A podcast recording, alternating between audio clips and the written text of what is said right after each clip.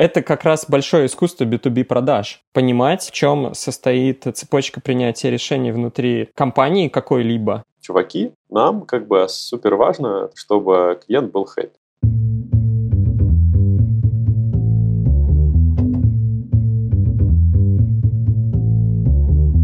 Привет, я Юра Агеев, и это 140 выпуск подкаста Make Sense.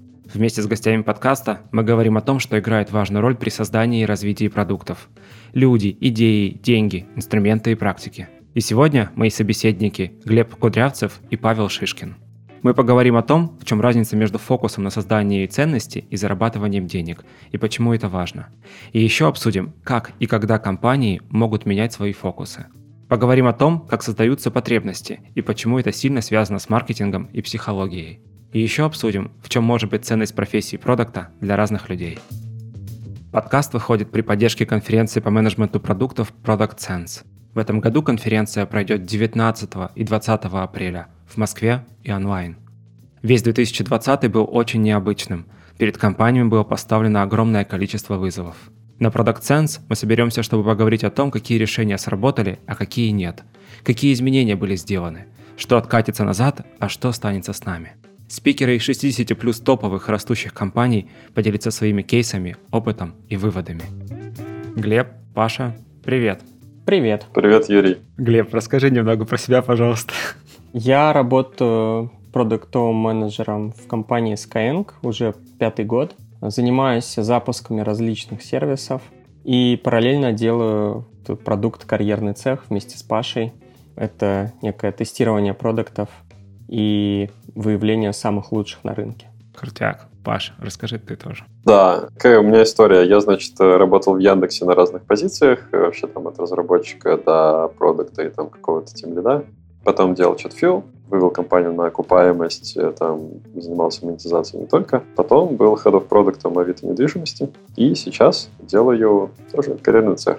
Для меня это история про то, чтобы, ну, знаешь, много-много классных э, чуваков на рынке, которым хочется найти работу. В смысле, мне, мне хочется, чтобы они нашли своего работодателя, и там случился матч, и куча ценностей с каждой стороны. Вот. И типа, ну, это, это прикольно.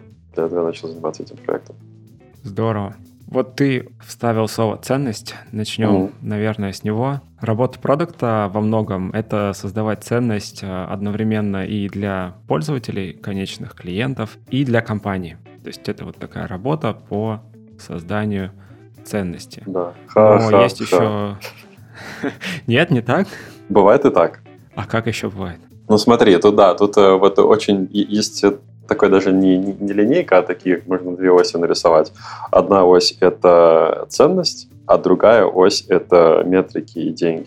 И как бы иногда работа продукта, пофиг на ценность, нужно как бы оптимизировать метрики. Потому что эта ниша бизнеса так устроена, что нужно делать вот это. Иногда бывает так, что компания приняла стратегическое решение, нужно в основном работать над ценностью, и это то, то что делает продукт, а деньги, условно, там либо зарабатывает другая команда, ну, то есть вот как в Штатах бывает, орг-структура, есть там core team, которые делают хороший продукт, а есть grow team, который C1 и retention или монетизация. Вот. И может быть такое деление. Тогда в одном случае продукт это про метрики, а в другом случае продукт это про деньги. Ну вот в обеих таких командах. Хорошее замечание. Год назад или полтора ходила по чатикам, каналам статья как раз про то, что, да, продукт — это в первую очередь про деньги, и, мне кажется, Маренис очень сильно пушит эту идею. Ну и, собственно, тогда вопрос. Ну, то есть все зависит от ситуации. Типа, что важнее в каждый конкретный момент, это зависит исключительно от ситуации в которой ты оказался? Ну, я бы тут встрял. Я ближе к тем, кто считает, что продукт — это про деньги. Но почему? Потому что по мне так, э, деньги — это некая мера ценности, которую ты доставляешь. Если ты весь гордый, у тебя нет денег, но ты думаешь, что ты доставляешь ценность, вполне возможно, что на самом-то деле ты как-то плохо эту ценность делаешь. Ну, то есть, на самом деле, возможность монетизации продукта — это некая пропорция от того, насколько ты много ценностей привнес. Да, ты можешь э, не домонетизировать продукт, прямо скажем. Ну, то есть всякие growth стимы, да, они на что направлены? То, что ты берешь и как бы оптимизируешь монетизацию, но только в том случае, если у тебя еще уровень монетизации не превысил некую внутреннюю ценность. То есть метрика ценности для пользователя или ценности там для какого-то сегмента рынка, она в любом случае первична. Дальше вопрос просто, как ты ее можешь превратить в деньги. Поэтому ну, нельзя говорить, что это что-то отдельное, важно и за тем, и за тем следить. Вспомнил цитату «Если ты такой умный, что ты такой бедный». Ну, можно переначать, если ты такой ценный. Это немножко дурацкая цитата, но вообще-то говоря, когда мне иногда люди говорят, ну, мне не важно там про деньги, мне важно пользователям добро нести. Я говорю, слушай, а как ты поймешь, что ты им добро нанес? Говорю, вот если они тебе платят, ну, очевидно, значит, ты им его нанес. А если не платят, ну, это уже такие высокие материи начинаются да? Тут, конечно, можно долго рассуждать, но если платят, то сто процентов можно сказать, что ты им что-то хорошее даешь. Но если ты их только не занимаешься всякими мошенничествами, ну, о чем мы, надеюсь, не будем говорить, да? Вот. Понятно, что такое тоже есть. О, да, это, знаешь, вот модель вот эта, которая как раз легла в основу идеи разговора, да, value creation, value extraction, value capturing, вот мошенничество, это, кажется, только про extraction без остальных компонентов. А то, о чем ты говоришь, это как раз кажется вот про capturing, да, то есть при условии, что ты создаешь действительно что-то ценное, тебе еще нужно уметь захватывать, ну как, ну тоже слово захватывать такое грубое, но типа получать от этого выгоду какую-то материальную. Желательно. Если ты на это нацелился как компания, может быть, ты себя позиционируешь как нон-профит, и тогда все с тобой в порядке. Взять там Википедию, да, вот ей э, лишь бы на сервера хватало, а дальше они не особо парятся. И ценность есть гигантская, да, ну, вот пример. Угу. Ну, вот продукты сами по себе не обязательно должны именно зарабатывать. Должны зарабатывать коммерческие продукты. Ну, просто выходит так, что коммерческих, в принципе, больше, но сам вопрос шире в итоге-то все равно. Это знаешь, как на чем, мне кажется, еще это похоже?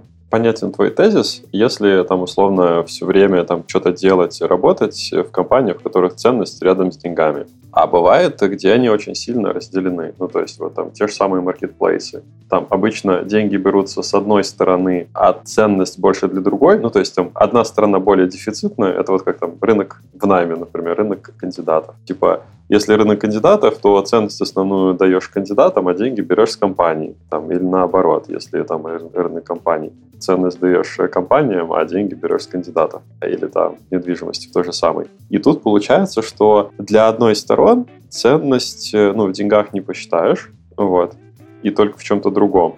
Это как бы первый кейс, который, ну, который важно понимать, в котором вот ломается концепция. А в чем ее тогда, ну, в смысле, вот можешь на этом же примере разобрать? Если для кого-то это в деньгах? Ну, я начинаю это в, в конверсиях, то есть это такой тоже стандартный подход, value metric какой-то создают, когда считают, что там человек получил для себя ценность. Там, в случае найма это, например, конечная штука это то, что mm. э, нашел работу, вот, там, ну, вышел, там, ну, совсем, совсем конечно, это типа там прошел испытательный срок, работает и счастлив. Ну, и дальше это такая вороночка, где можно там подниматься выше-ниже и смотреть более проксиметрики, более быстро. Я бы сказал, что в современных компаниях еще часто можно платить не только деньгами, но и вниманием, например, угу. да? Ну да, соцсети. И это тоже, ну, пусть это не деньги, но это тоже некая первичная метрика, которую, за которой можно следить, и которая в деньги на самом деле при желании конвертируется. Ты имеешь в виду вот что-то типа того, как Facebook э, работает, что если ты не э, платишь... Либо Facebook, либо угу. вот э, пример Паши, да, допустим, Marketplace с работодателями, которые платят деньги реальные. И вот, допустим, у нас карьерный цех, у нас кандидаты никаких денег не платят, но они платят тем, что делают тестовые задания. Mm. Если бы им это ценности не приносило, они бы не тратили свое время это делать, правильно? Поэтому ты фактически некие усилия людей, которые направлены в взаимодействие с твоим продуктом, в принципе, тоже можешь каким-то образом трекать и считать. Это некой прокси-метрикой того, насколько ты приносишь ценность этим людям. Ну смотри, тут же есть граница такая, что, ну да, за бесплатно люди готовы это делать, а за деньги они это там, например... Да, они даже за бесплатно не всегда готовы. Но любой ли продукт э, люди готовы за бесплатно использовать? Вообще не любой, да? Так что нет, нельзя сказать. То есть должен быть все равно какой-то fit. Окей, а все-таки про разделение ценностей и денег, вот был в начале пример хороший приведен, на мой взгляд, про то, что, ну, может быть команда, которая работает над core продуктом, и она не видит денег напрямую. А есть команда, которая работает, собственно, уже на какие-то коммерческие метрики, непосредственно связанные с деньгами. И тут тогда вопрос, а как этой команде, Core, например, понимать, что она там деливерит свою ценность и так далее, и так далее, только по обратной связи от другой команды? Ну, у меня есть ответ на этот вопрос из того, что да. я вижу. То есть есть такие как бы книжные подходы, да, а есть то, что, ну, в реальности, вот, мне кажется, работает, не работает. Как, например, бывает, вот, типа, плохой кейс. Там компания росла, деньги росли, и там были там фаундеры или там наемные ну, неважно кто, в общем, люди, принимающие решения. И это, ну, классно было в струе, деньги росли, и они вот в основном этим занимались. А дальше так получается, что рынок насытился, конкуренты потянулись как-то еще, ну, или там по какой-то причине там были какие-то люди, которые, типа, делают клевый продукт, который хочется использовать. А дальше, как бы, стоит выбор, когда довольно много ресурсов специально нужно вкладывать в какую-то ценность, ну, то есть классическая маркетинговая тема, когда там, ну, люди смотрят, ну, там, нет, это фигня, мы не хотим это использовать, а вот это хотим. И что не работает? Это когда в итоге люди, принимающие решение, все к деньгам сводят и такие, так, короче, вот где деньги short-term, давайте сюда. Что работает, это когда в культуре вот, топ-менеджмента есть э, понимание про ценность. Типа, если мы делаем людям классно и хотим за это денег, они платят, то классно, но типа здесь, ну, то есть, что они готовы инвестировать во что-то, что не впрямую дает деньги. Вот типа, если это продукт такой, в котором это нужно делать, и менеджмент готов это, то это хорошо. Если менеджмент не готов это делать, как не убеждай, как на цифрах не доказывай, все равно это будет очень туго идти. Вот, у меня вот ну, такое есть в голове. Ну, то есть это, давай, это похоже на какое-то такое стратегическое решение, типа мы да, вот вкладываемся ну, вот в эту штуку, чтобы потом на протяжении, не знаю, года, двух, во-первых, не потерять, во-вторых, оказалось, что типа вот у нас... Да, и это работает только так. То есть я, я не видел кейсов, когда через цифры люди приходят к тому, что это надо как-то делать и делать. То есть это всегда кто-то из топ-менеджмента там верит, топит за эту вещь, тогда это делается. А мне кажется, что, ну просто здесь цифры, опять же, разные. Есть чисто деньги, а есть прокси-метрики, которые ты вообще, ну, фиг знает, как на деньги развернуть, но, тем не менее, метрики-то есть. Не знаю, э, скорость да. какая-нибудь там загрузки страниц, еще что-нибудь в этом роде. Посмотри, скорость загрузки страниц – это узенькая штука. Это, это как бы понятно, она легко там с деньгами связывается и смотрится. Ну, допустим, вот я тебе про Skyeng скажу. Вот у нас есть метрика, процент обрывов видеосвязи и пинг э, в видеосерверах. Угу.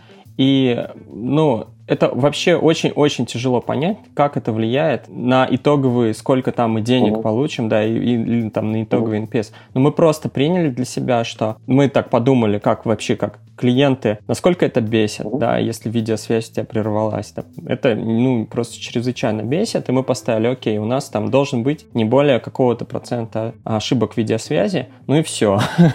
Какой-то гигиенический минимум поставили, и команда, которая этим занимается, там целая команда это да. делает, она вот только это делает, да, она не отчитывается, сколько она денег заработала. И я как раз про это, то есть есть некоторая воля кого-то из топ-менеджмента, что это должно быть сделано, даже при том, что нет прямой корреляции с деньгами. Вот это ровно про то, что я говорю. Ну да, типа того, что мы не смогли найти эту корреляцию. Но все равно вы считаете, что это важно. Да, иногда просто поиски корреляции, они занимают столько времени, что проще было бы сделать и ничего не пытаться искать. Угу. Ну или происходит такой аналитический паралич, когда как бы ты просто не делаешь что-то, потому что не можешь найти strong evidence, да, да? и в итоге страдает реально качество продукта да. на долгосроке. Есть такая тема, да. Ну, смотрите, мы здесь, кажется, вступаем на такую почву, зыбкую достаточно, да, то есть принятие решений на веру. Но ведь, типа, продукт менеджмент аналитика, вот это все, оно как раз такое, нет, мы вообще не для этого тут собрались. мы собрались искать доказательства. Поэтому эта тема и прикольная, что, мне кажется, здесь как раз э, вот э, это место, где data-driven подход, ну, не работает. Как бы чистая data, ну, именно количество, да, какие-нибудь циферки в большом количестве, стат-значимые, да, не работают. Но кто сказал, что твои опросы пользователей это не дейта, да, там? Почему твоя как бы встроенная нейросетка в мозг это типа плохо, а вот мы сейчас напишем ML-модельку, это типа хорошо. Э, я считаю, что это бред. Ну, в смысле, high-level, такой маркетологический чувак, это мощная такая нейросеть обработки сложных внешних сигналов, которая как раз и вот это data-driven э, гораздо более сложно описываемый выстраивает, да, то есть ты сходил там на 20 пользовательских интервью, ты почитал отчеты по рынку, ты то-то, то-то поделал, а потом фигак такой говоришь, ребят, нам стратегически важна скорость, пофиг что там, на это надо выделить там такой-то процент денег компании. И люди, которые которые высокоуровнево способны на такие решения, собственно, это и есть э, инноваторы, которые двигают рынок, да, там, ну, ты ни одного не возьмешь э, топ-левел чувака, который что-то придумал, там, типа Дурова, не знаю, который вот просто циферками обложился и придумал, ага, мне надо Telegram вот сделать такой, потому что у меня была такая-то аналитика ВКонтакте, там, потому-то, потому что там столько-то, не знаю, писали сообщений в чатах, ну, очевидно, что он не так рассуждал. Да. Вот, э, вот и все. Давайте поговорим о том тогда, а как стоит рассуждать. Тут просто вот за это время разговора несколько раз упомянули, что типа это вот только топ-менеджмент, это фаундеры принимают решения. Ну и в смысле все тогда? Только эти ребята могут э, такие жесткие прям решения принять и типа сказать, мы делаем, чтобы Telegram грузился за 3 секунды и никогда не глючил. Или все-таки можно каким-то путем, опять же, вот насмотренностью умозаключений вывести это решение и как-то его... Все равно его надо будет обосновывать потом. Смотри, во-первых, как бы короткий ответ, типа, ну, да, вот. А, длинный ответ, смотри какой, типа, топ-менеджмент задает тон, вот кроме конкретных решений, он задает тон. Ну, то есть, вот я, я про Тинькофф, например, эту штуку исследовал. Там, типа, Олег Тинькофф ходит и такой, чуваки, нам как бы супер важно, там, чтобы клиент был хэппи. Да, мы где-то можем что-то потерять, нам супер важна эта штука, и это там один из способов разруливания сложных ситуаций. Вот, ну, опять, не знаю, там, типа, я не читал статьи, это то, что мне там люди изнутри рассказывали. Может сказать, что у меня смещенная выборка, но типа прикольно, меня как бы это зацепило. А дальше это такой принцип принятия решений, который middle management или линейный персонал может использовать для принятия вот этих вот решений. Ну и, например, запускает кто-то новый там продукт или подпродукт или фичу.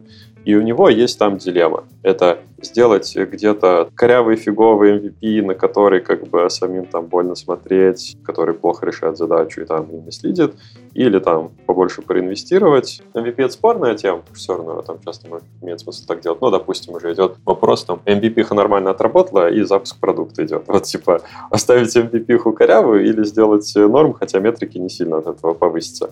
Вот, э, типа, пример. И здесь начинает работать вот эта вот культура, как раз, которая задается топ-менеджменту. Ну, или там вместе с компанией как-то росла, и сейчас вот такая. Глеб, интересно твое мнение. Да, я бы сказал, что если ты не в топ-менеджменте, то тебе будет очень сложно какие-то свои правила игры устанавливать. А здесь идет речь именно об установлении правил игры для всей компании, потому что иначе это не работает. И как итог, ну да, если ты просто рядовое звено и не имеешь влияния на то, как компания в целом принимает решения, то вряд ли тебе получится там кого-то убедить. Вот сейчас в компании там тренд все считать в деньгах там или еще что-то, ну, сорян, жди, когда этот тренд переменится.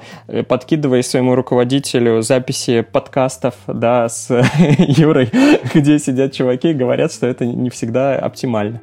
Вот, а возможно, просто, понимаешь, еще часто бывает, что такая ситуация для компании самой, такая у нее стадия, когда ей об этом даже может и вредно задумываться. Ну, не знаю, у нее прям все прет, ей просто надо расти. Да, она включила, она нашла какую-то базовую бизнес-модель. Если она сейчас ее будет сильно пытаться переоптимизировать, она потеряет темп просто экстенсивного роста. Ей надо удержаться на экстенсивном росте, и пока ты экстенсивно растешь, тебе надо только об этом думать. Тебе вредно да. задумываться о высоких материях. Тут важно вовремя э, начать замечать, что что-то э, начинает идти не так. Да, если ты вовремя заметил, сумел перестроить менеджмент, типа, ребят, все, нам надо что-то другое придумывать тогда да. Ну, то есть, объективно, не всегда одинаковый подход для любой стадии развития компании. Опять же, если у тебя маленький стартап, как бы, сначала нужно найти продукт market fit, который про какой-то начальный заработок, но, опять же, не про оптимизацию заработка, а про поиск вот этой вот точки роста, которую ты дальше можешь уже выращивать сильно. И как раз здесь тоже не лежит вопрос там, типа, денег прямо сейчас. В итоге вот есть вот эта кривая жизни компании S-образная, да, там вначале какой-то сложный старт, потом взлет, потом стагнация информация. Вот на первом этапе и на последнем этапе резко повышается важность того, ну, насколько ты не денежных метрик, так назовем, и попытки выйти, выпрыгнуть за рамки текущей ниши. А в фазе резкого роста, ну, там, дай бог, успевать просто патроны подносить, как говорится. Да, да, согласен, у меня такое же представление. Угу. Ну, то есть э, есть действительно фаза компании, в разных фазах у тебя разные будут э, вещи просто-напросто в фокусе. Да, и в, и в чем прикол заключается, значит, ну, не основной, но один из. Вначале, пока вот идет подъем кривой, там как бы предприниматели, вот это все, там, ну, понятно, как бы, если там просто их нет, эта штука не случится и не найдется продукт market fit. Потом команда собирается из оптимизаторов, которые фигачат текущую бизнес-модель и там по-разному делают. Оно растет, а потом начинаются проблемы. Ну, типа, рынок насытился, рост замедляется, а как бы, ну, а есть уже подходы успешные, которые классно работали, которые как бы приносили пользу. Люди на них э, продолжают хотеть ехать, на них не едут, они думают, что они недостаточно придерживаются этих подходов, а еще больше в них закручивают гайки, вот, вместо того, чтобы слезть с дохлой лошади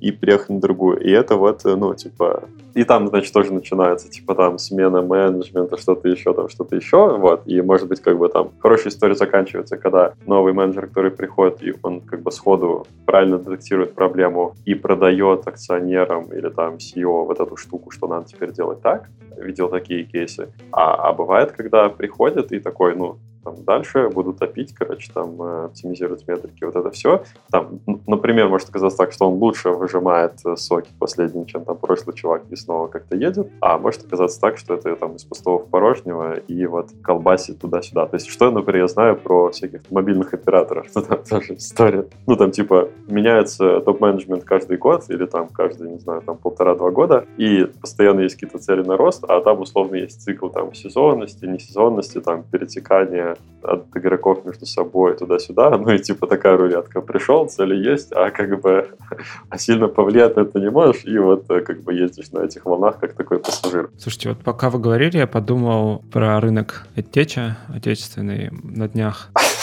Относительно записи подкаста вышел рейтинг очередной РБК или что-то там вроде этого. В общем, там миллиарды, миллиарды рублей. Но интересно, интересно, что это, кажется, немного ложится на тему нашего разговора про, собственно, создание ценности, да, вот извлечение этой ценности. И вот кажется, что сейчас этот рынок, он как раз находится на этапе, когда только патроны успевай подносить. Мне кажется, нет. Разные этапы, разные куски рынка на разных стадиях в целом, но пока, пока да. Но скоро, я думаю, что это это, скорее всего, произойдет внезапная его остановка.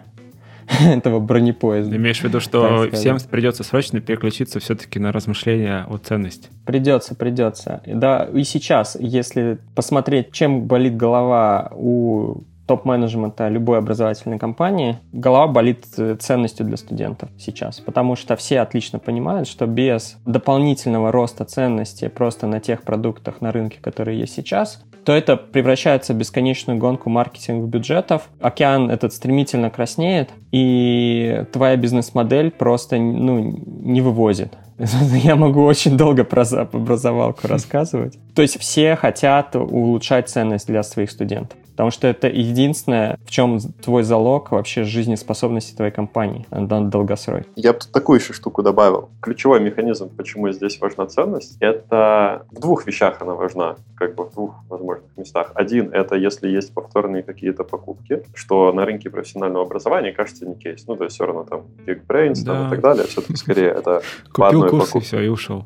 Да, ну, а есть другая штука. Есть э, референсы и вот это все. То есть, когда люди ну, голосуют большим рублем для себя, они довольно много изучают. Ну, там, не все, но там многие. И здесь вот эта штука начинает работать, которая вообще фиг, как ее нормально обсчитаешь. Ну, или даже обсчитать можно, но типа АБшки по ней точно никак не, принима, не, не, не принимаются.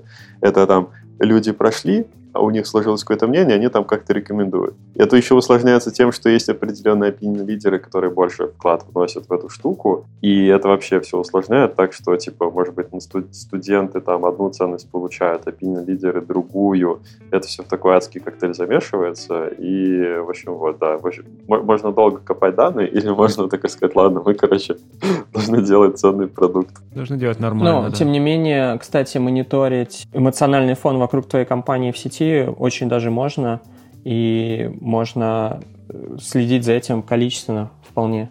Ну, то есть Skyeng так делает, uh-huh. да. Нам важно, как о нас говорят. И мы понимаем, что наши там, усилия на рост э, качества сервиса, например, через, с очень большим лагом, да, с очень большим, там полгода легко может пройти, но приводят к улучшению такого эмоционального фона на рынке вокруг компании. Про лаги, да, то есть задержку в эффекте от действий в настоящем, это интересная тема. И деньги, кажется, тоже лагают, ну, в каком-то смысле они все лагает. Все, все лагает. Давайте все-таки попробуем дать э, определение этого. Вот мы уже столько раз сказали слово ценности. Типа это... Это что? ну, типа это то, что полезно людям, нравится людям. Вот это эмоциональные стороны привел. Хороший поинт, да.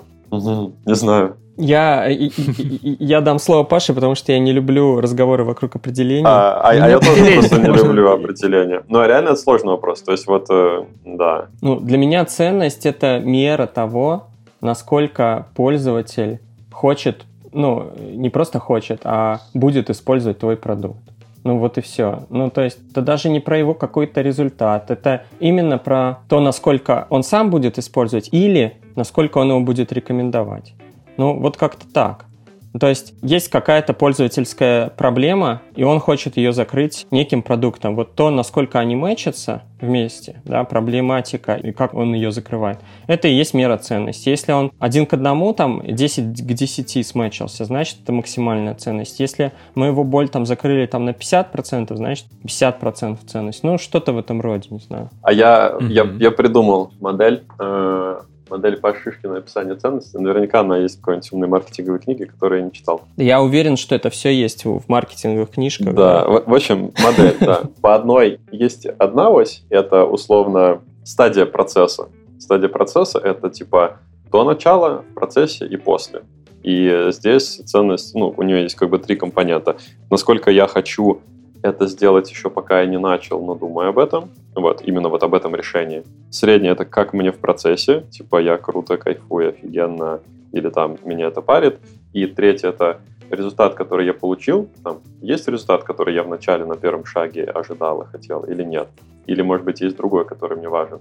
И четвертое — это моя такая, типа, послевкусие рефлексия, насколько мне кажется, это было круто. Это вот у Канемана есть, например, какую-то книжку я читал таки. У Канемана есть э, фишка про то, что есть э, вот наше счастье в процессе и наше счастье как воспоминание о том, как нам было. И это два разных счастья. Это по одной оси ценность. А по другой оси такая штука. Это либо там, насколько сильную боль мы решаем у человека, либо насколько сильно, ну, это такое, типа, идти от боли, идти от там, оптимизации CGM, там, насколько мы там, уменьшаем его количество шагов или там время или что-то еще, типа такое. То есть эти вещи, почему это важно? Потому что люди часто бывают плохо рефлексируют, особенно какие-то тонкие вещи, они даже не могут это объяснить, но если их разобрать опыт, можно увидеть, как действительно становится лучше, а потом они магическим образом все-таки это понимают и там типа выбирают что-то, что им лучше. Или там opinion лидеры говорят, что это лучше, а они соглашаются и такие не особо рефлексируют. Такие вот две оси. Типа одна — это то, на каком этапе процесса мы находимся, а вторая — это то, насколько там либо сильную боль мы выбираем, либо там насколько сильно мы времени экономим, либо там сколько денег. Такое вот. А можно да, я да. Э, дополню дискуссию. Мы же тут современные люди, и у нас есть э, усилитель мозговой активности, который называется Google. Я сейчас быстренько нагуглил, пока мы тут э, обсуждали. Короче, ценность это, как я и сказал, это способность блага или товара удовлетворять какую-либо человеческую потребность. Ну, в общем-то, и все. Вот. Да, я очень рад, что вы проговорили этот момент, потому что предыдущее наше обсуждение теперь почву обрели более прочно. Паша в каком-то смысле не то что пересказал, свою формулировку, наверное, выдал создал модели Кано или Кано, я вот ударение никогда не знаю, как правильно ставить. В общем, там история какая, что у тебя там есть действительно must-have фичи, есть типа какие-то небольшие дополнения, есть штуки, создающие вау-эффекты и прочие-прочие штуки, но все это направлено на решение, собственно, задачи человека, на который он продукт твой нанимает. И вот отличный пример, мне кажется, это онлайн-ивенты, да, есть онлайн-конференции, есть офлайн-конференции. Почему онлайн-конференции покупают хуже? Есть идеи? Потому что на конференции побухать ездят и потусоваться, вот. а онлайн, ну, такое. Все ты правильно говоришь. А, примерно так это звучит, что Там есть очень много слоев того, зачем человек на самом деле ходит на конференции, туда входит, и встретить старых друзей, и выпить, и поговорить э, за чашкой кофе, и посидеть в зале, и уйти с работы, experience поездки и так далее, и так далее, и так далее. То есть все вот эти вот штуки, ценности, которые не очень осознаваемые, но при этом они так или иначе решают какие-то работы, какие-то задачи. И возвращаясь к той теме, которую мы начали обсуждать. Сейчас, а можно еще немножко перебью? Вот у меня в этом плане, а? в плане конфы и вообще много каких продуктов, есть какие-то штуки, которые влияют на поведение людей, то есть, ну, реально влияют. Типа, сильно другой чек можно брать за офлайн ивенты Но при этом люди там, небольшая доля людей может их отрефлексировать и сказать. Это правда. И это очень прикольно. Ну, да. То есть это, это к вопросу, знаешь, вот есть э, там кто-то говорит каздев, каздев, фигач, каздев, все понятно. Кто-то другой говорит, все равно вам пользователи это не скажут. Там решается только экспериментами. И это вот такая, есть большая разница между B2B и B2C. Подожди, ты сейчас сказал про эксперименты, а до этого про рефлексию. То есть это решается как бы надо еще внутрь себя заглянуть, правильно? Э, это я говорю, что... должен был внутрь заглянуть себя перед... Чтобы, да, вот такие штуки выкопать про конференцию, то есть какая-то часть людей скажет, но далеко не вся, и там статистически это может не вылиться из э, там условных каздевов, и здесь каздевы это такой еще очень очень тоненький слой, то есть какие-то люди, какие-то вещи люди хорошо рефлексируют, какие-то плохо. Но даже те, которые плохо, могут очень сильно влиять на поведение. И здесь получается такое, как бы ты вроде даже каздевил, все это понял, вроде все хорошо, но эксперименты могут вообще не скоррелированно быть э, с результатами каздева из-за вот этого эффекта. То есть они будут упускать э, из внимания неочевидные вещи, которые даже люди не до конца ну, формулируют для себя. Если, типа, делать, э, там, выбирать между онлайном и офлайном и э, там делать то, что люди чаще рефлексируют, то будешь делать онлайн, с какими-то очень качественными, очень ценными докладами, где мало воды, mm-hmm, много mm-hmm. кейсов и мяса, но люди все равно будут платить больше за офлайн ивент Не, ну либо ты просто не умеешь из них вытаскивать их, а, ну, да. ну то, что они хотят на самом деле. Ну да, да? то есть ты бывает. освоил какую-то технику вопросов, но не, не копаешь в глубину, не умеешь э, это да, вытаскивать да, из да. людей. Ну и чем больше B2C, тем больше там вот такой тонкой психологии, которую сложно вытаскивать. Ты знаешь, я бы сказал и про B2B, вот на удивление в B2B тоже дофига такого э, неосознаваемых вещей там. И с этим еще больше боли, потому что B2C-шки, ну, извините за сленг, да, физлица, так назовем. Блин, опять. Короче, люди, да. А, вот человека, в принципе, можно вывести на какую-то рефлексию, потому что ну, многие не боятся, как, у них это неосознаваемое, но, по крайней мере, если его серьезно обработать, то он вскроется. А в B2B зачастую ну, там да, сознательно ну, скрывают да, ну, какие-то да, процессы согласен. Вот. И попробуй его там разговорить, как на самом деле компания принимает решение. Так это как раз большое искусство B2B продаж. Понимать, э, в чем состоит цепочка принятия решений внутри компании какой-либо, у кого какие интересы. Кто какую ценность получит. С каждым из них. Да, кто какую ценность получит. Ну, короче, там вот так вот все сложно. Я бы сказал, там еще все интереснее, чем в B2C. Да, да. прикольно. Окей, а мы плавно так переместились как раз к моделям бизнесовым и как ценности, воспринимаемые вот, собственно, бизнесом, физлицами, влияют на принятие решений. Давайте чуть глубже копнем в целом в модели и их связь с э, вот, ценностью и там, когда платят, когда не платят. Э, ну, типа вот B2B, B2C. Что у нас там еще есть? Подписка, транзакции. Это ты к тому, что какие модели устойчивы к оптимизации денег, а какие не очень устойчивы? Ну, я бы сказал, тут такие два критерия. Первый, типа, если это one-time purchase, первый one-time purchase, и тогда варианта два либо на этом рынке в основном все идет через платное привлечение и вот э, таких сарафана мало, тогда в целом как бы ну можно просто оптимизировать все и, и класс довольно долго. То есть все это вот в воронку продажи и оптимизация на. Ну да, да. То есть когда-то это может начнет выстреливать, но там непонятно когда. А, а если же на это, это, может даже это одноразовая покупка, но там много сарафана, тогда это типа уже прямо, ну, там, важно давать ценность, а не только оптимизировать деньги. Вот. Ну, дальше есть подписка. Я бы тут, кстати, добавил историю, что мы почему-то упустили из виду создание потребности. Ну, то есть ценность — это закрытие потребности, а еще потребность вообще-то можно создавать. Более того, самые классные бизнесы, в принципе, которые есть, они сначала ее создают, а потом ее же доблестно и закрывают. Ну да, это, это магия, это круто. Ну, то есть, когда ты рассказываешь человеку, как он плохо жил без вот этого продукта, а потом он покупает этот продукт и якобы начинает хорошо жить. Ну, такие компании, они не только хороши в том, что дают эту ценность, они еще и хороши в том, что они сначала ее создают. Это тоже супер важно. И вот создание потребности это в принципе очень тяжело тебе в деньгах как-то посчитать, ну, на мой взгляд. Так что тут еще целый какой-то бездна рядом, да, которая вообще э, прямо... Ну, то есть в чем проблема, да? Вот эта проблема некого классического маркетинга и продукта, потому что создание потребности — это классический маркетинг, который без того, чтобы получить outcome в виде закрытия это деньгами, ну, то есть э, закрытие э, продуктом, и получением ценности, ты не можешь нормально померить, насколько ты эту потребность вообще создал, ну, по большому счету. Вот. Тем не менее, э, лучшие бизнес-модели именно так делают. Ну, вот возьмем там какую-нибудь фри-то-плейную игру, да, чтобы купить там донат — тебе сначала нужно очень сильно заморочиться на создание ощущения у пользователя, что ему этот донат в принципе нужен. Угу. Потому что если уж так на то пошло, то нафиг он ему нужен. Платить деньги вообще за непонятно за, за что. Но там все направлено на то, чтобы сначала создать это ощущение, а потом еще эффективно закрыть. И, пожалуй, даже основной продукт у них именно в создании ощущений. А эффективное закрытие э, это уже дело техники. Там вовремя ему подсунуть, купи кристаллы там вот здесь. Да? Слушай, это крутая мысль. Как-то да. так. Тут можно и про Skyeng вспомнить. ну, типа, вот зачем людям учить английский? Есть люди, которым учить английский, типа, ну, надо. У них есть такая потребность. А всем остальным ну, смотри, к счастью, у Skyeng мало стоит э, проблематики сейчас, во всяком случае, создавать эту потребность в людях, потому что они сами ее себе на рынке сделали. Я не знаю, ну, видимо, кстати, это же не случайная потребность, очевидно, там были первопроходцы, которые сделали маркетинг, какие-нибудь классические школы английского, mm. да, которые внедрили в массовое сознание, что если ты не знаешь английского, то ты просто лох какой-то.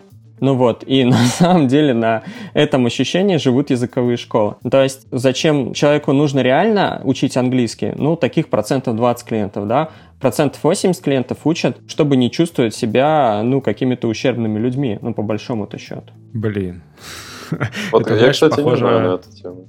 Я знаю, мы проводили эти исследования вообще не один раз. Естественно, мы должны знать, ради чего у нас учатся. 80% это lifestyle education. Вот в случае языкового обучения, конкретно английского. Mm-hmm. Если мы возьмем какой-то специфический язык, может быть, там меньше. Но вот в английском так. Ну да, там еще маркетинг начала кто? Британская империя с какого-то момента. Но в общем и целом, да. Это прикольная мысль про то, что это ну, в каком-то смысле классический маркетинг. Почему? По насаждению каких-то идей людям тоже насаждение, это тоже уже близко к идеологии, но тем не менее. Ты рассказываешь людям о том, что, блин, вот если ты будешь каждый день чистить зубы, а еще и зубную щетку менять раз в три месяца, то вообще будет шикарно. То иначе у тебя вывалятся да. все зубы, да. Человек, может, до этого и не догадывался, а тут ему показывают кариес на огромном телеэкране, как он нападает на твои несчастные зубы. Разумеется, да, это ради этого и делается, чтобы человек, э, у него начала создаваться эта потребность. А что с бизнесами? Да. Есть ли примеры таких вот успешных созданий потребностей у бизнеса, потому что кажется, что ты говоришь, да, иногда потребность можно создавать, например, да, часто апеллируют ко времени, да, типа мы сэкономим вам время. Но тут встает вопрос, типа, а вообще есть ли такая потребность? Ну, в смысле, как бы ее пытаются создать, а люди такие, да ну нет, нет такой потребности. Мне кажется, с временем редко на самом деле кейс. Нет? Он обычно в чем-то другом. Это либо там, либо какой-нибудь страх, либо статус, либо что-то еще. Можно апеллировать э, снаружи ко времени, потому что это социально приемлемо, но на самом деле идет апелляция к чему-то другому. Ну, даже вот там тоже такси, вот типа, вот из того, что я не знаю, там чуть-чуть слышу. Да, есть кто-то, кто там достаточно много зарабатывает, и для них это про время, но для многих еще это условно какой-то статус, типа либо там я люблю себя, либо смотрите, Комфорт, какой, короче, я такое. классный. Комфорт это такое достаточно мягкое, мне кажется, там часто что-то глубже. То есть либо мне нужно давать себе комфорт, чтобы вообще себя чувствовать как бы, чтобы уважать себя, либо мне нужно выглядеть хорошо в глазах других. И это то, что может давать даже эконом-класс, mm-hmm. ну, там зависит от, типа, от, от, от заработка группы людей. Хорошо, спасибо. А, Глеб, ты хотел добавить про B2B?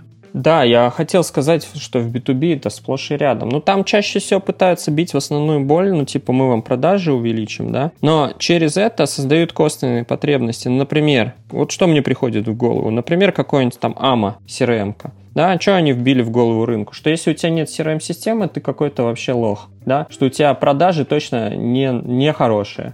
Вот, внедри, значит, систему, и все само станет классно. Да, это то, что они транслируют рынку во всех своих маркетинговых коммуникациях. То есть они берут некую базовую потребность э, продажи увеличить, а дальше вот это вот хитрым образом приравнивают это к тому, что ты просто должен купить эту систему, ну и все а дальше оно получится. А если у тебя это в Excel, у тебя не получится. Фактически они создают искусственную потребность такую, что теперь ты уже хочешь поставить себе определенную систему, чтобы у тебя все стало хорошо наконец. И в B2B точно такие же, ну, такие же явления есть, как, ну, определенная даже мода существует там. Вот все побежали, я побежал там. Все трекают, не знаю, лидов, э, сквозные воронки строят. Вот я тоже буду трекать лидов, строить сквозные воронки. А то, что у меня там, не знаю, 10 продаж в год, ну, это уже, как бы, знаешь, о таких материях я не задумываюсь. И нужно ли строить воронки по битусичной модели, когда у меня 10 клиентов в год, да? Ну, все строят, и я буду строить. Что, хуже-то не будет, да? Как-то так вот. Да, я бы тут еще добавил такую штуку вот про... Здесь про Мура хочется вспомнить, про его тоже кривую. Сначала продукт работает на ну, тех, кто сам вообще смотрит рынок и вытягивает. Потом, значит, продукт прыгает в тех, кто там, кому надо, но кто не вытягивает и постепенно идет, они все менее и менее такие тех и все больше и больше хотят удобный и простой продукт, но все еще работают на тех, у кого есть как бы явная потребность. А дальше начинается уже окучивание тех, ну, то есть легкие сегменты рынка были захвачены, ну, там условно легкие.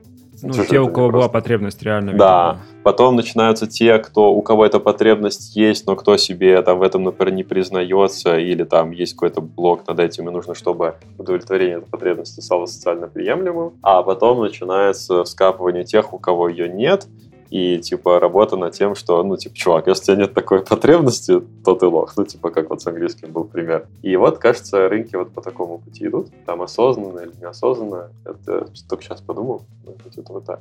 Слушай, это интересная тема. Я вспомнил, по-моему, уже упоминал в одном из подкастов этот сериал про историю становления индустрии консолей. На Netflix он есть. Ну, там одна из серий про то, как Sega завоевывала рынок, свою долю на рынке. И они вроде бы как нарисовали вот этот мастер-план там из пяти пунктов. Их чувак, который отвечал за запуск в США, он как раз действовал вот по какому-то такому принципу. Он пытался создавать потребность. Ну, типа, какая потребность там в играх? Как бы это только развлечение, кажется, да? И что они сделали? Они просто начали прокачивать популярность этой приставки, они начали ее отстраивать типа от NES, Nintendo Entertainment System, и они начали это делать за счет того, что они просто наняли людей, которые ходили по кампусам в университетах, там раздавали консоли, показывали, как это играть. В итоге создалось ощущение, что приставками пользуются модные ребята из колледжей, и вообще это для крутых чуваков, ну и там потом начали чемпионаты делать и так далее, и так далее. То есть, короче, они вот так планомерно создавали шаг за шагом образ, ощущение и, собственно, потом в конце концов потребность «мама, купи мне приставку». Чем-то похоже, мне кажется, да, то, что ты рассказал про Мур. Да,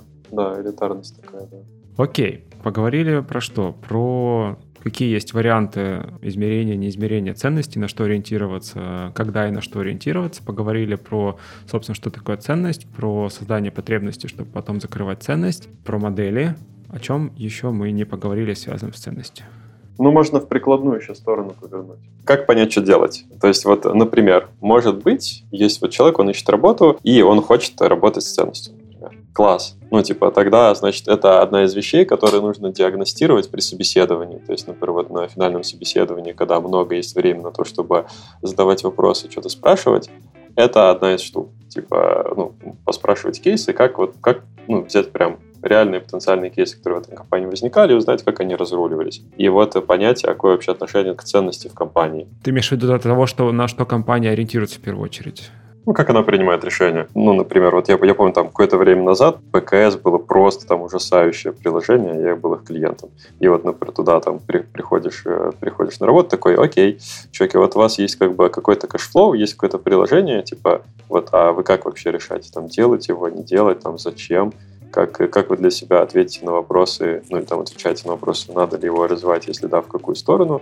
И вот там как бы становится культура принятия решений видна. И можно ответить на вопросы, совпадает с вашей культурой или нет. Ну и второе, это такая просто вообще там стадия и там компания. То есть если, например, компания сидит на подписной модели, скорее там будет много процентов. Или там, ну, где, где важно ретеншн. Если это что-то про одноразовые покупки, тогда типа вопрос, надо это выяснять. Вот. Mm, ну, то есть, если у тебя есть желание там, действительно приносить какую-то пользу обществу, ты можешь задавать эти вопросы. И, и наоборот, типа, если, если хочется там решать задачки, фигачить, оптимизировать цифры, что тоже классно. Ну, типа, здесь нет чего-то плохого и хорошего. Я абсолютно уважаю как бы обе стратегии. То тоже ну, там, важно, ну, это можно про себя понять, есть ли вообще такое ограничение или нет, и дальше этим заниматься. Выбирать под себя. Интересно, но тут тоже мы возвращаемся к вопросу, знаешь, вот этой рефлексии, насколько вообще человек может это осознавать, и вот, да, история продукт менеджера в целом. Почему, типа, профессия продукт менеджера стала популярной? Мы можем поговорить про эту тему. Да, да, да, да, классный примерчик. Ну, типа, это что же в каком-то смысле прошло вот такой цикл, по крайней мере, в России, в недавнее время относительно, да, там, начиная с каких-то 2010-х, там, чего-то такого. Думаешь, уже прошло? Но я думаю, сейчас, если вспомнить кривую Мура, которую ты упомянул, мне кажется, мы еще не дошли до late majority. Вот прям еще нет. Да, да, я думаю, вот что да. Мне тоже кажется, да. Вот, но вот что думаете про это? Ну, то есть, насколько эта потребность была искусственно создана, действительно ли она есть? Ну, имею в виду в менеджерах продуктов. Да это ж вообще, смотри, там потребность другая, там не продуктовая, там потребность в легких деньгах. Короче, как я оцениваю, почему профессия продукта внезапно оказалась на хайпе, Потому что люди видят, растет, прет айтишка, да, они видят, что разработчики получают какие-то конские деньги, 5 в 10 раз больше зарплаты по стране. И такие, окей, я тоже так хочу, но я не умею программировать. и вообще я ничего не умею. Так, чем мне можно заняться? Такой, о, буду я продукт менеджером Вроде как это надо э, просто языком писать, а ничего уметь так толком и не надо. Вот я прочитал, это примерно такое описание профессии есть. Вот, пойду в, пойду в продукты. Э, хорошо гладко стелить я умею, да, и все такое. Ну и вот, пожалуйста, э, это базовая, ну, это потребность Э, людей зайти именно в индустрию, конкретно за длинным рублем.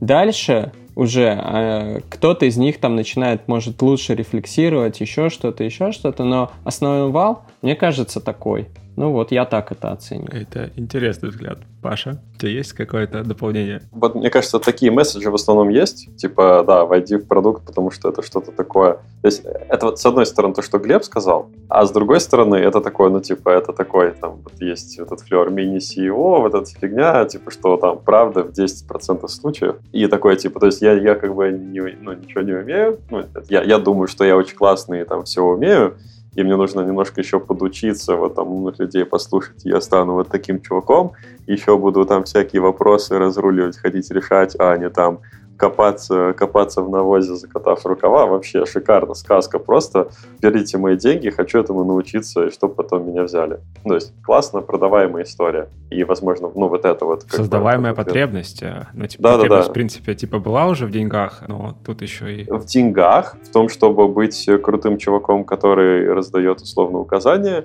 а при этом еще, чтобы не нужно было там математику учить или программировать, или дизайн. Да, понимаешь, там, каздев пойти, ну что, я с людьми не пообщаюсь, а а, лямбда функции изучать, ну такое, не, пусть кто-нибудь другой, знаешь, вот. Да, и этом sales или аккаунтом тоже не хочется идти, потому что такой, не, ну что, я типа это я хочу. Не, ну я буду на телефоне, что сидеть там, 50 звонков в день, ну вы что, издеваетесь? Это не для меня. Там еще люди грубят на том конце. Ну, вот, да. Это. Ну, кстати, я тут еще одну вещь скажу. Это для тех людей, которые извне приходят. На самом деле, есть еще другая сторона медали. Почему-то профессия продукт-менеджера популярна для перехода внутри индустрии. То есть э, там сидят какие-то разработчики, дизайнеры и так далее, и считают, что их путь в продукты. Мне кажется, здесь а, есть потребность в... Ну вот конкретно вот у этого блока людей уже больше потребности в создавании продукта как таковом. Они просто видят, кто принимает реально решение по продукту, кто Вот э, кто руками делает, да, вот именно лопатой копает, а кто схемы чертит инженерные, типа, а что это будет в принципе? И им хочется больше ownership в том, что же будет, что же получится в итоге. Да? И вот когда такая история, я считаю, это позитивная мотивация для того, чтобы стать продуктом, когда тебе хочется больше ownership. Mm-hmm. Вот. Но это то, как вообще традиционно продукты, назовем это первой волны, там, не знаю, типа нас, Паши, которые стали продуктами, когда еще не было такой профессии. Вот, откуда они появились, да, это люди, которые хотели больше ownership, вот и все. Слушай, это прям хорошая мысль, а, отзывается действительно про ownership. Но это тоже такая, видишь, материя, если мы говорим про потребности и закрытие, там, вспомнить того же Маслоу, не, не знаю, на самом деле, что сейчас модно уже, по категоризации потребностей, но кажется, это уже ближе гораздо вот к той самой там верхнеуровневой самореализации. О, вот сейчас э, вот я, я свой кейс вспоминаю, там, почему меня туда притащило, потому что, типа, ну, это сильное эго, эго стрельну, такой, какого черта мне тут говорит что-то делать, я сам лучше знаю, что делать, потому что я как бы умный. Это не про самоактуализацию, это про такое как бы базовое эго. Вот.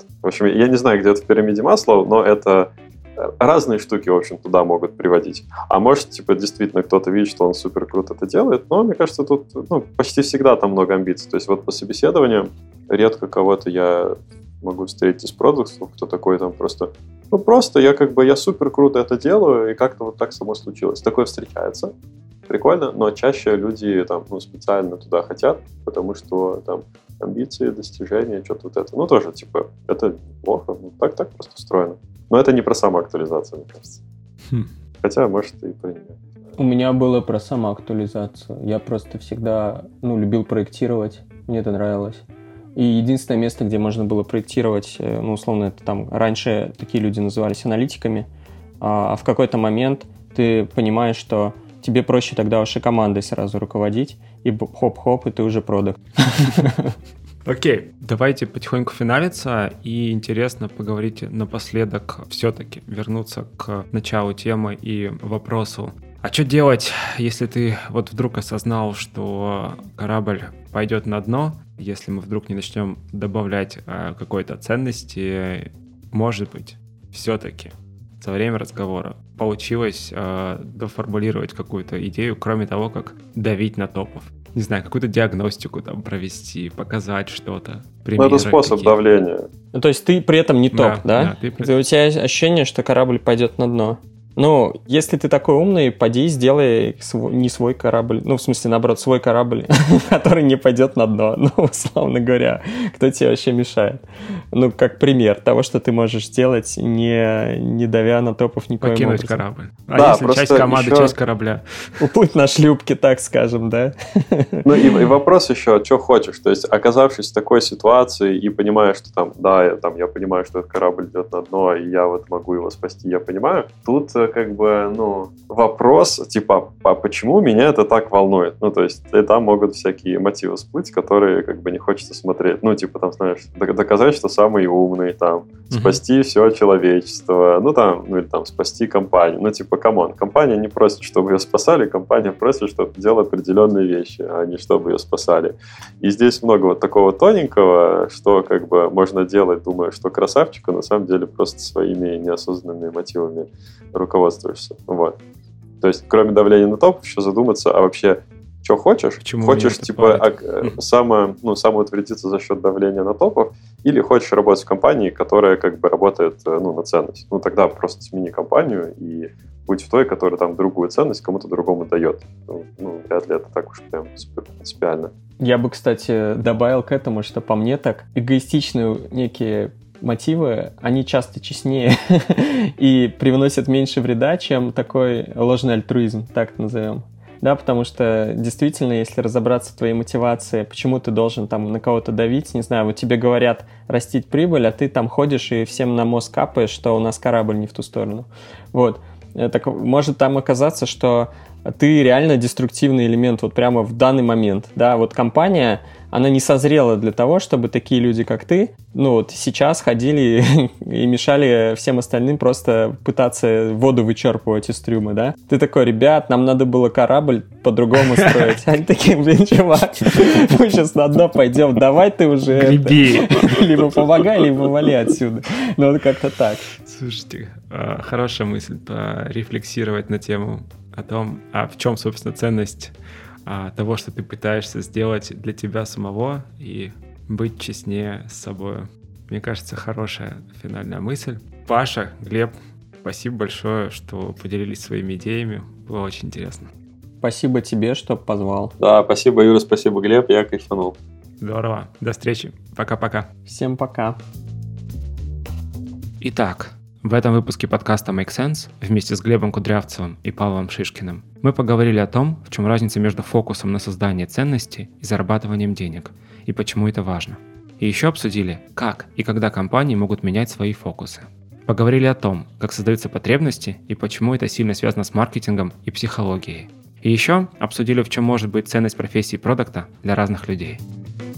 Подкаст выходит при поддержке курсов Product Mindset и конференции по менеджменту продуктов Product Sense. Наша следующая конференция состоится 19 и 20 апреля 2021 года. Если вам понравился выпуск и вы считаете информацию, которая прозвучала полезной, пожалуйста, поделитесь ссылкой на выпуск со своими друзьями, коллегами, знакомыми, оставляйте комментарии и ставьте лайки в сервисах, где слушаете подкаст. Это поможет большему количеству людей знать о том, что он существует. Это был 140 выпуск подкаста Make Sense и его ведущий Юра Агеев. Спасибо, что были с нами. До следующего выпуска. Пока.